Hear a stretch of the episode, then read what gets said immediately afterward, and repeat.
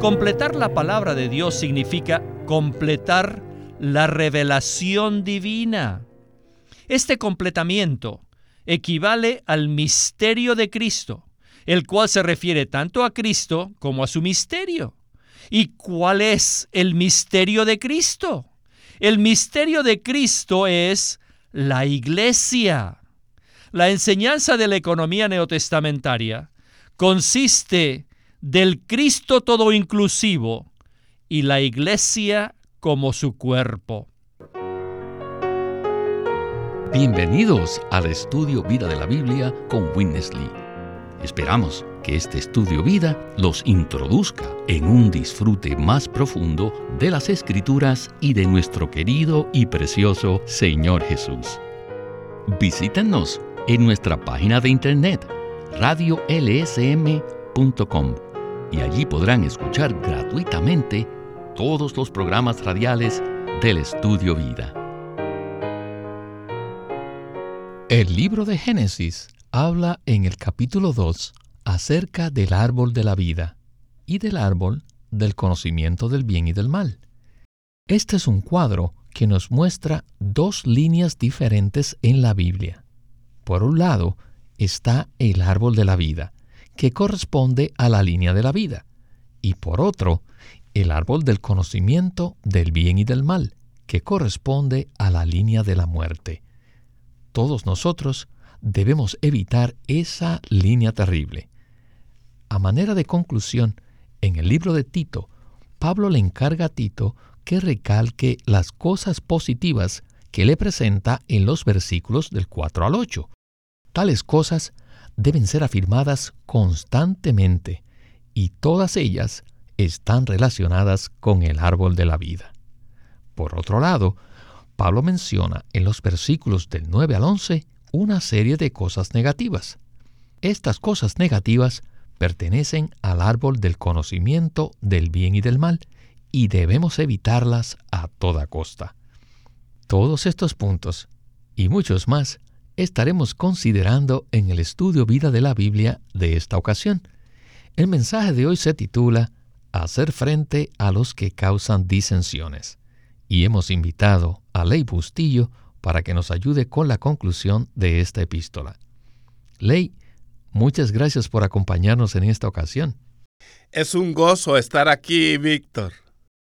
Ley, hoy vamos a comenzar el estudio vida de una manera diferente. Quisiera pedirle que nos lea una nota de pie de página muy importante que aparece en la versión recobro del Nuevo Testamento. Se trata de la nota número uno de Tito 3.9. ¿Le parece? Me parece bien.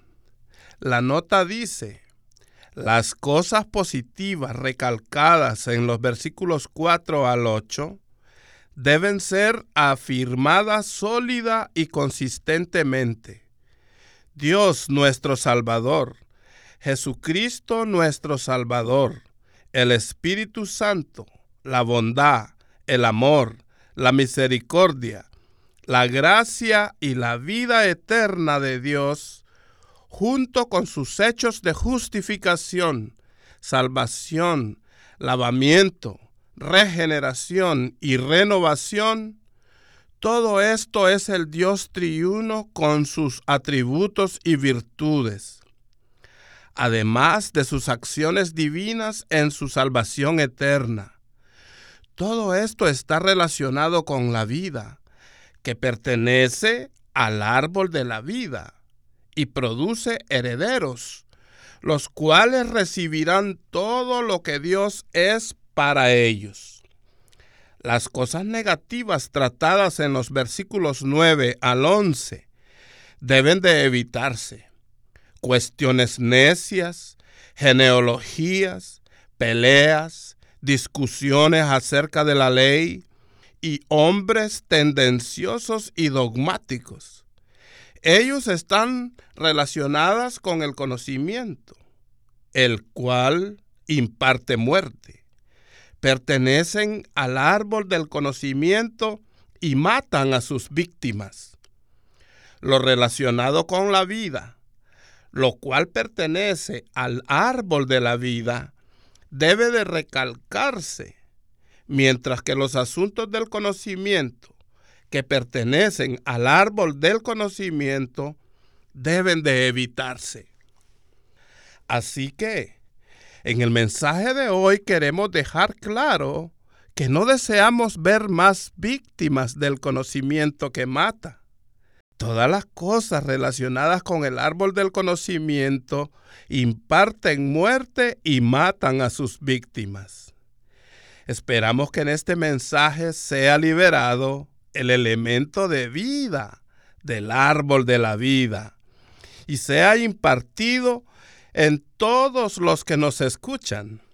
Necesitamos permanecer en las cosas positivas que se relacionan con el árbol de la vida y evitar las cosas contenciosas que pertenecen al árbol del conocimiento del bien y del mal, las cuales finalmente resultan en división. Oramos que el mensaje de hoy sea de gran ayuda para todo el pueblo de Dios. Muchas gracias, Ley. Más adelante regresaremos a la nota de pie de página que usted leyó. La conclusión del estudio Vida de Tito comienza con el versículo 9 del capítulo 3, donde Pablo dice, pero evita las cuestiones necias y genealogías y contiendas y disputas acerca de la ley, porque son vanas y sin provecho. Escuchemos el primer segmento con Winnesley. En este último mensaje, que es de la conclusión de Tito, Pablo dice en el versículo 9, pero evita las cuestiones necias y genealogías y contiendas y disputas acerca de la ley, porque son vanas y sin provecho. Sin duda, en la época de Pablo, había unos judaizantes que contendían y peleaban por la ley. Ellos eran contenciosos, peleaban por la ley, la cual entra en la categoría de las enseñanzas diferentes. Durante la época de Pablo, las enseñanzas diferentes se infiltraron en la iglesia. Y él le dijo a Tito que las evitara, que no hablara de ellas y que se olvidara de ellas. El ministerio de Dios consiste en la sana enseñanza que nos comunica la economía neotestamentaria de Dios.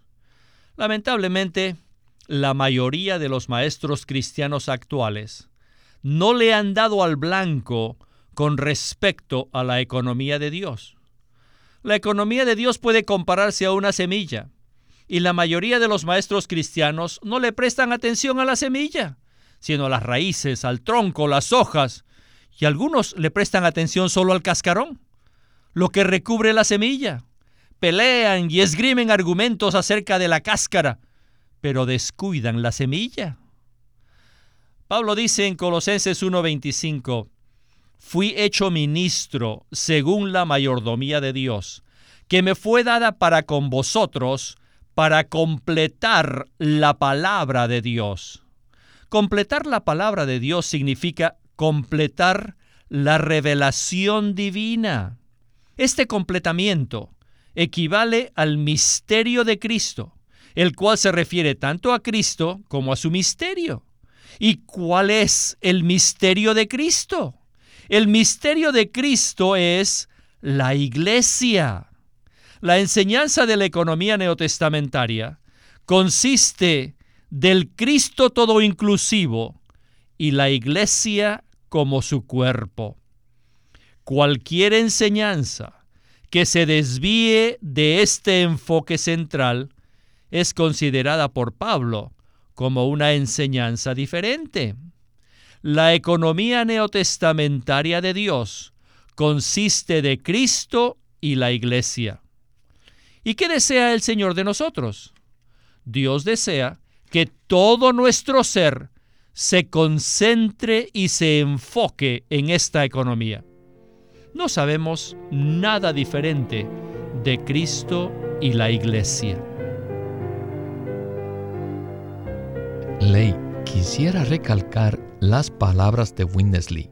No sabemos nada diferente de Cristo y la Iglesia.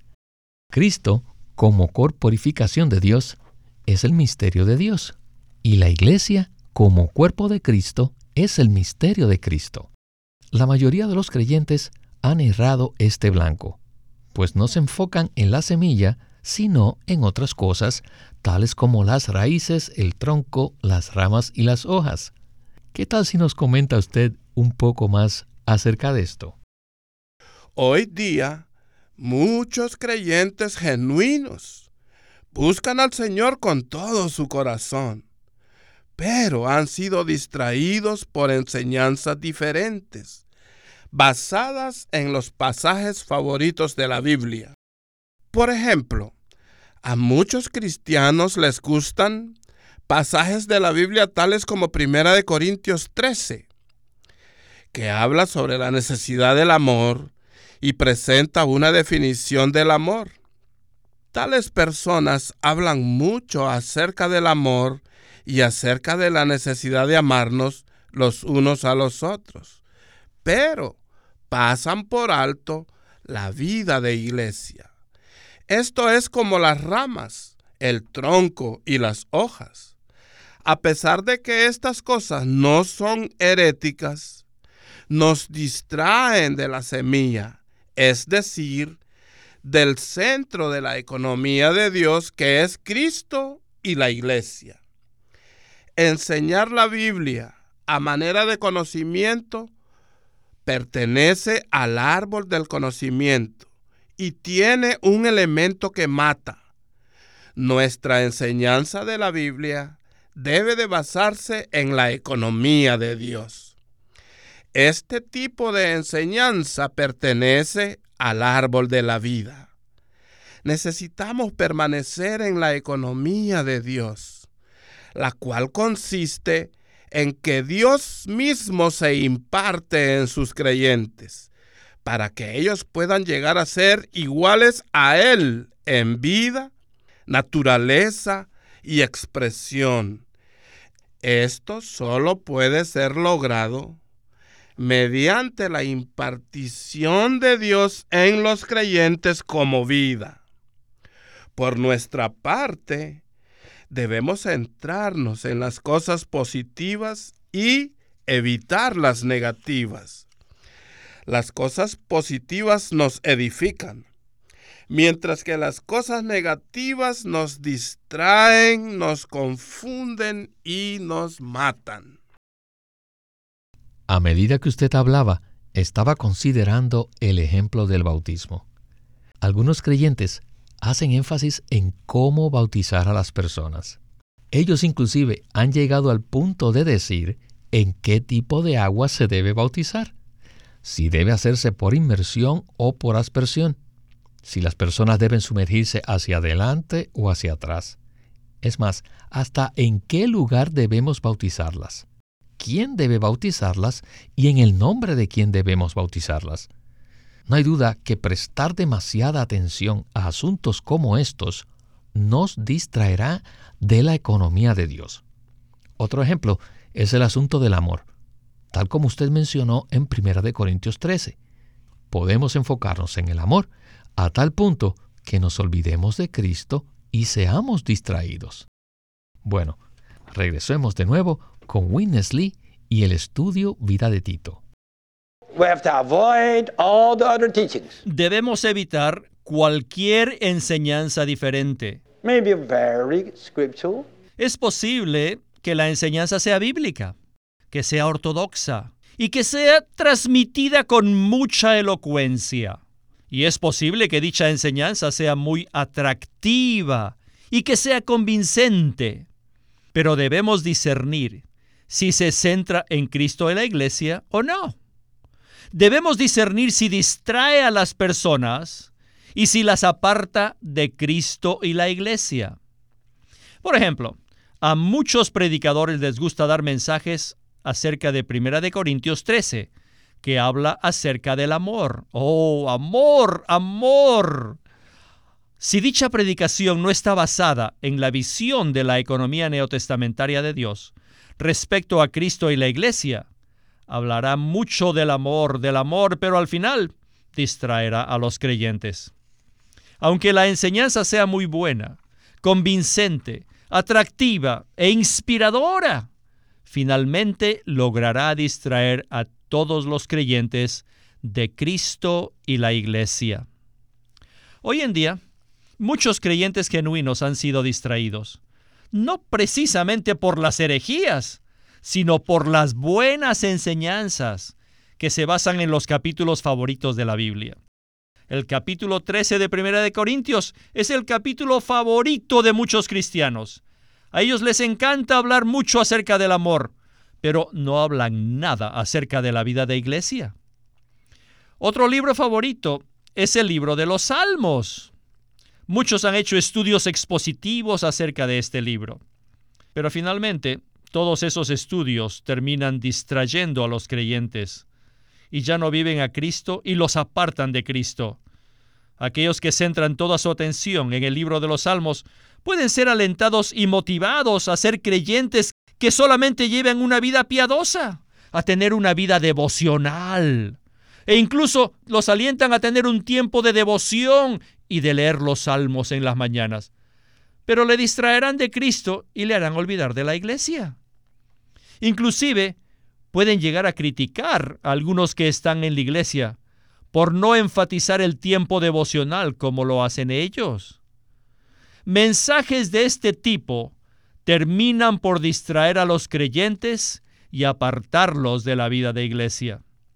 Queridos santos, ¿cómo podemos discernir qué mensajes debemos escuchar y qué mensajes debemos evitar? Aunque debemos estar en contra de las herejías, no debemos oponernos a las enseñanzas que no son heréticas. Sin embargo, no debemos prestar atención a las enseñanzas que no se centren en la economía de Dios, por muy buenas que sean. Aunque la enseñanza sea muy buena, debemos evitarla porque no nos alimentará. Bueno, Ley, le repito la pregunta que hizo Winnesley. ¿Cómo sabemos qué enseñanzas recibir y cuáles rechazar.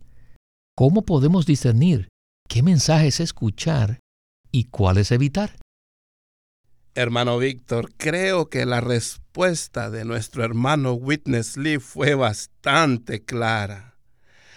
Cuando recibimos una enseñanza que nos nutre con la palabra de Dios y concuerda con la economía de Dios, centrándonos en Cristo y la iglesia, debemos alimentarnos y permanecer en ella. Ese tipo de enseñanza cumple con el deseo del corazón de Dios, que consiste en impartir la vida divina en nosotros. Por el contrario, si la enseñanza que recibimos simplemente nos imparte conocimiento, nos mata. Debemos evitarla. La enseñanza apropiada hace que seamos creyentes equilibrados, llenos de la vida divina en nuestro ser. Debemos ejercitar nuestro espíritu para discernir qué clase de enseñanza estamos recibiendo. Si estamos siendo alimentados con la vida divina o simplemente estamos siendo distraídos de la línea central de la economía de Dios con genealogías, argumentos y doctrinas que nos llevan al árbol del conocimiento del bien y del mal, cuyo fruto es la muerte. Es crucial que sepamos discernir entre la enseñanza que nos da vida y la enseñanza que nos lleva a la muerte. Para complementar lo que dijo, quisiera agregar un versículo que describe el ministerio neotestamentario de una manera muy clara. Pablo dice en 2 Corintios 11:2, porque os celo con celo de Dios, pues os he desposado con un solo esposo, para presentaros como una virgen pura a Cristo. La verdadera enseñanza del Nuevo Testamento que debemos recibir es una enseñanza que siempre nos conduce a amar a Cristo. Si podemos decir, Señor Jesús, te amo, quiere esto decir que estamos en el lugar apropiado. Bueno, antes de continuar con el último segmento, leeré dos versículos, los cuales están en Tito 3 del 10 al 11. Dice así la escritura, Al hombre que cause disensiones, después de una y otra amonestación, deséchalo, sabiendo que el tal se ha pervertido y peca y está condenado por su propio juicio. Regresemos al último segmento con Witness Lee para la conclusión del libro de Tito. Adelante. Ahora queremos ver cómo debemos tratar con una persona que causa disensiones. Es decir, uno que es divisivo o sectario. Conforme al contexto de los versículos en mención, ciertamente podemos decir que esta división se basa en las enseñanzas diferentes. Sin duda, algunos insistían en la enseñanza de la ley y produjeron una división. El líder de tal enseñanza era un hombre divisivo. Pablo le dijo a Tito que debía desecharlo después de una y otra amonestación, sabiendo que el tal se ha pervertido y peca y está condenado por su propio juicio. La palabra que se traduce del griego pervertido significa literalmente que se ha volteado de adentro hacia afuera. Una persona que se ha pervertido de esa manera ha quedado arruinada, dañada y destruida con respecto a la economía neotestamentaria de Dios. Pablo nos dice que las personas que causan disensiones están condenadas por su propio juicio. Este tipo de personas sienten una profunda sensación de condenación en lo profundo de su ser. Tal vez nunca digan que se sienten condenadas. Y quizás tengan unos argumentos muy fuertes para demostrar lo contrario. No obstante, en lo profundo de su ser no tienen una paz genuina. Si no se sintieran condenados, no lucharían tanto por vindicarse, ni tratarían de convencer a otros de que tienen la razón. Esta es una evidencia de que se sienten condenados por su propio juicio. Bueno, Ley, esta es una palabra muy sobria. Así que le pido comente sobre esto basándose en Tito 3, del 10 al 11, y en su experiencia de tantos años en la vida de iglesia. Estoy seguro que usted ha tenido que hacerle frente a personas que causaban divisiones, o sea, personas facciosas y divisivas. Lamentablemente, debo reconocer con tristeza que sí he tenido algunas experiencias con tal clase de personas durante estos años en la vida de la iglesia. Las personas facciosas que causan disensiones insisten en ciertas enseñanzas o prácticas que consideran muy importantes, a tal punto que terminan causando división. Si las enseñanzas que recibimos no ministran vida, no edifican a la iglesia, ni cumplen con la economía de Dios sencillamente son facciosas. Una persona que enseña cosas diferentes siempre arrastra personas tras de sí y las aparta de la economía de Dios. Tengo que testificar que todos los mensajes que hemos recibido de nuestro querido hermano Witness Lee a lo largo de estos años nos han conducido a la economía de Dios, la cual consiste en que Dios se imparte a sí mismo como vida en los creyentes, para edificarlos juntamente en la iglesia, a fin de que seamos la expresión y la representación de Dios en la tierra. Si erramos este blanco, llegamos a convertirnos en personas facciosas que apartan a los creyentes del plan eterno de Dios. Gracias, hermano Ley, por esta maravillosa conclusión y por habernos acompañado en el estudio Vida de la Biblia con Winnesley. La gracia sea con todos ustedes.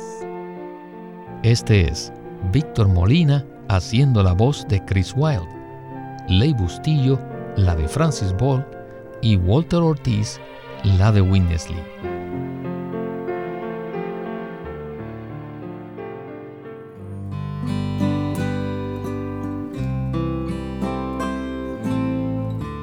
La manera viva y práctica de disfrutar a Cristo. Este es un libro compuesto de ocho mensajes que Winnesley dio en 1972 en Los Ángeles, California. Es tan precioso leer estos mensajes porque nos llevan a amar al Señor y a alabarlo más y más por lo precioso que Él es. Es un libro muy pequeño, de solo 64 páginas, pero está lleno de vida, tiene mucha vida y muchos ejemplos prácticos de cómo podemos disfrutar al Señor. La manera viva y práctica de disfrutar a Cristo por Witness Lee. Queremos animarlos a que visiten nuestra página de internet libroslsm.com Allí encontrarán los libros impresos del Ministerio de Watchman Nee y Witness Lee, la Santa Biblia versión recobro con sus notas explicativas y también encontrarán folletos, himnos, varias publicaciones periódicas y libros en formato electrónico. Por favor, visiten nuestra página de internet libroslsm.com. Una vez más, libroslsm.com. Queremos presentarles la versión recobro del Nuevo Testamento. ¿Y por qué tenemos esta versión recobro? Debido a que a través de los siglos el Señor ha recobrado muchas verdades de su economía entre los hombres. Las verdades recobradas y la herencia de los creyentes deben ser poseídas y disfrutadas por todos los creyentes hoy día. Ojalá que todos ustedes puedan tener acceso a conseguirse una versión recobro del Nuevo Testamento. Puede conseguirlas en su librería cristiana más cercana o llamando o escribiendo a Living Stream Ministry. Llámenos a nuestro teléfono gratuito 1-800-810-1149. 1-800-810-1149. Además, si desean, pueden comunicarse con nosotros enviándonos un correo electrónico a estudiovida.com lsm.org. Una vez más, estudiovida.lsm.org.